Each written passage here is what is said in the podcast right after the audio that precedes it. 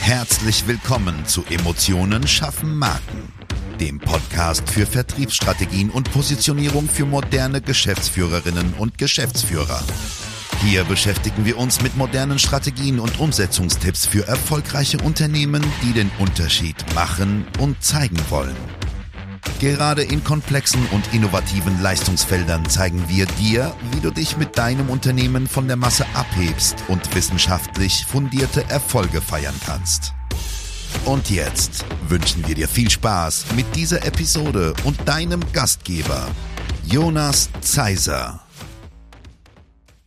Und ein herzliches Hallo auch von mir. Hier ist wieder dein Jonas Zeiser. Heute mit dem Thema, was den Unterschied zwischen einer Personenmarke und einer Unternehmensmarke ausmacht und was du daraus schließen musst. Die Folge habe ich aufgebaut wie folgt. Wir schauen uns an, was eine Personenmarke und was eine Unternehmensmarke ist. Wir schauen so ein bisschen dahinter, auf welche Fallstrecke du nicht reinfallen solltest und gucken, dass du vielleicht eine Entscheidungsgrundlage hast, solltest du genau an diesem Punkt stehen. Also legen wir los. Das Thema Personal Brand oder Personenmarke wird aus unserer Sicht sehr, sehr stark ausgeschlachtet. Was, das sehen wir vor allem an so Kampagnen für Unternehmensberater, Coaches und so weiter, weil natürlich die Menschen damit angelockt werden, dass sie was Einzigartiges sind. Jeder Mensch möchte einzigartig sein. Das ist schon mal das erste Thema, wo man ja drauf reinfallen kann. Der Mensch ist zwar ein Herdentier, aber möchte so gerne einzigartig sein, deswegen kaufen wir individuelle Tassen, äh, bedruckte Stifte und so weiter und so fort. Rein psychologische Geschichte. Wenn man sich auf eine Personal Brand konzentriert, dann kann das eine sehr, sehr gute Entscheidung sein. Man hat natürlich immer ein Für und Wider. Auch das wirst du in dieser Folge lernen. Schau auf jeden Fall genau hin, egal mit wem du arbeitest. Macht es wirklich Sinn für das, was du mit deinem Unternehmen erreichen möchtest? Denn die Personal Brand fokussiert sich sehr, sehr stark auf Personen, individuelle Merkmale. Ein Beispiel, ich selber sammle Whisky. Das ist etwas aus meinem privaten Bereich. Möchte man das preisgeben, ja oder nein? Möchte man alle Kanten preisgeben? Möchte man alle Stärken und Schwächen so preisgeben? Möchte man überhaupt eine Überschneidung mit dem individuellen, mit dem persönlichen Bereich haben? Wenn man das Herz sowieso auf der Zunge trägt, ist es sicher eine gute Entscheidung. Ansonsten würde ich tatsächlich davon abraten. Wir alle würden davon abraten. Sehr, sehr oft finden wir das Thema Personal Brand bei Dienstleistern und inhabergeführten Unternehmen. Der Grund ist, dass die Führungskräfte, die Führungspersonen, die Gesellschafter, Geschäftsführer irgendwann mal alleine angefangen haben und dann gewachsen sind. Und diese Marke, die dann gemacht worden ist, auch wenn die Marke von Felix Müller einen Kunst- oder einen, einen erfundenen Namen hat, wird immer mit dieser Person gleichgesetzt. Ja, es geht nicht darum, wie die Bezeichnung es geht darum, wie die Marke funktioniert. Das ist wichtig zu wissen.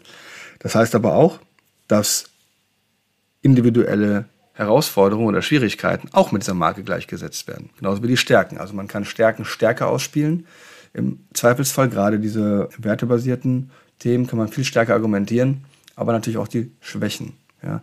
Die Motivlagen der ganzen einzelnen Personen sind wichtig. Was heißt das?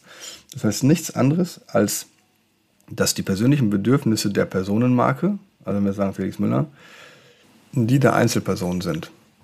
Das bedeutet, wenn vielleicht Felix Müller ein super Genie ist in seinem Bereich Dienstleistungen, zum Beispiel Unternehmensberatung, aber er überhaupt nicht akribisch ist, das heißt nicht strukturiert arbeitet in dem Fall, dann wird das auf diese Marke zurückfallen. Das ist ein Nachteil, den die Unternehmensmarke Corporate Brand nicht hat. Ja.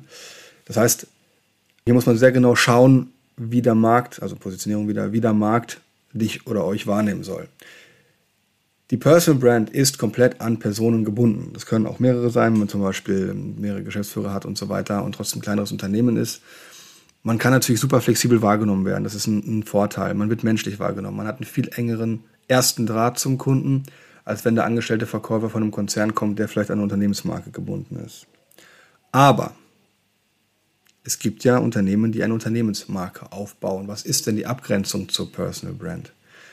Die Corporate Brand, die Unternehmensmarke, ist eigentlich nichts anderes als eine Marke, die als ein funktionierendes System genutzt wird. Das bedeutet, die Marke steht dafür, dass Prozesse laufen, dass Qualitätsmerkmale gegeben sind, dass man die letzte DIN ISO noch benutzt. Ich selber habe bei Schüko gelernt, die sind durchstrukturiert bis aufs Letzte. Da wird Qualität hochgehalten, da werden Themen durchdokumentiert bis zum letzten. Ich glaube, selbst der, der die Dokumentation schreibt, hat noch jemanden, der seine Dokumentation schreibt.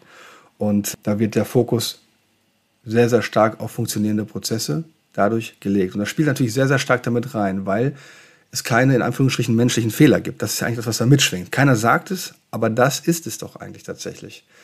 Das bedeutet aber auch, dass es viel, viel schwieriger ist, diese Marke mit menschlichen Inhalten zu füllen. Gerade wenn natürlich das Unternehmen ein paar Jahre alt ist, also 50, 100, was auch immer. Dort diese zwischenmenschlichen Nuancen reinzubringen, die Menschen anziehen. Das bedeutet nichts anderes als Menschen kaufen bei Menschen. Das ist nach wie vor so, so wie in den vorangegangenen Folgen auch. Aber wie kann man dann quasi auf den ersten Step diesen menschlichen Vorteil nutzen? Ja? Man hat dadurch weniger persönliche Bindung zum Kunden. Natürlich baut sich diese Bindung auf. Aber es ist natürlich einfacher, mit jemandem in ein Gespräch zu gehen, wenn man sehr viele persönliche Themen von ihm kennt, Thema Personal Brand, ne? Und zu sagen, ja, okay, da haben wir mal hier missgebaut und lass uns das mal wieder zusammen angehen, weil wir verstehen uns ja so gut. Als wenn man das mit einem Unternehmen hat, was auf Unternehmensmarke setzt und die sich dann viel eher darauf konzentrieren, dass alle Prozesse ja richtig sind und man vielleicht sich nicht immer so sehr die Hand gibt, weil es ist ja ein Grundsatzthema der strategischen Entscheidung, wie das ganze Unternehmen ausgerichtet wird. Es ist nicht nur ein Baustein, es ist tatsächlich Fundament der gesamten Kommunikationsstrategie. Es ist losgelöst von Persönlichkeiten. Ja, es gibt sehr große technische Händler oder die diesmal waren und jetzt noch größer geworden sind. Da wechseln die Vertriebler alle drei Monate gefühlt. Wie soll da jemals eine persönliche Bindung aufgebaut werden? Was wird also gemacht? die funktionierende Marke als System implementiert. Also auch hier kann man auf sehr viele Themen hereinfallen. Die sind weniger medial bedingt, sondern es ist eher so, dass wenn, der, wenn die Prozesse nicht so sauber funktionieren, wie sie funktionieren könnten, dann raten wir eher zu einem Personal Brand. Es gibt natürlich auch den Fall, dass man sagt, okay, wir sind gewachsen, Thema Personal Brand hängt zu sehr von einer Person ab. Wir wollen das umswitchen auf eine Corporate Brand, weil wir Prozesse verbessert haben, wir sind zehn Jahre alt geworden und so weiter und so fort, dann gibt es natürlich einen schleichenden Übergang, den man vielleicht nicht immer so sehr durchstrukturieren kann, wie man sich das gerne wünscht oder wie man es gerne hätte, aber der sehr, sehr lohnenswert sein kann.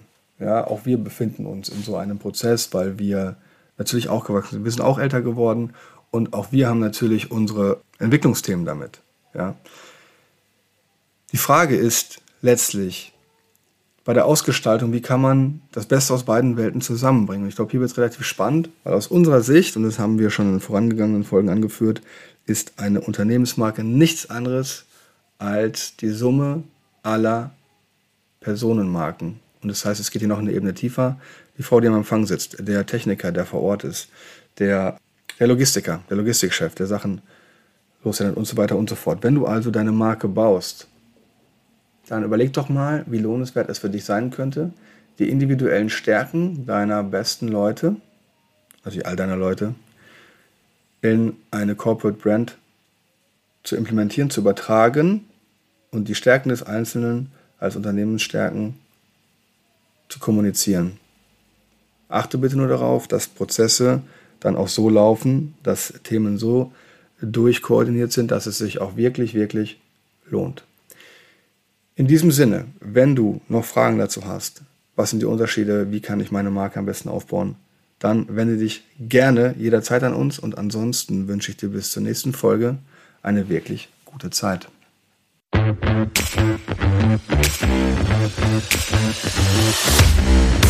Schön, dass du diese Folge gehört hast und wir wünschen uns natürlich, dass du einige wichtige Impulse mitgenommen hast. Weitere Informationen zu uns und zum Podcast findest du auf unserer Webseite unter www.jjzeiser.de. Wenn wir dir helfen können, sprich uns gerne an. Wir freuen uns.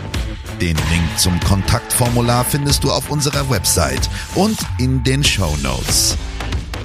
Bis zum nächsten Mal bei Emotionen schaffen Marken. Vertriebsstrategien und Positionierung für moderne Geschäftsführerinnen und Geschäftsführer.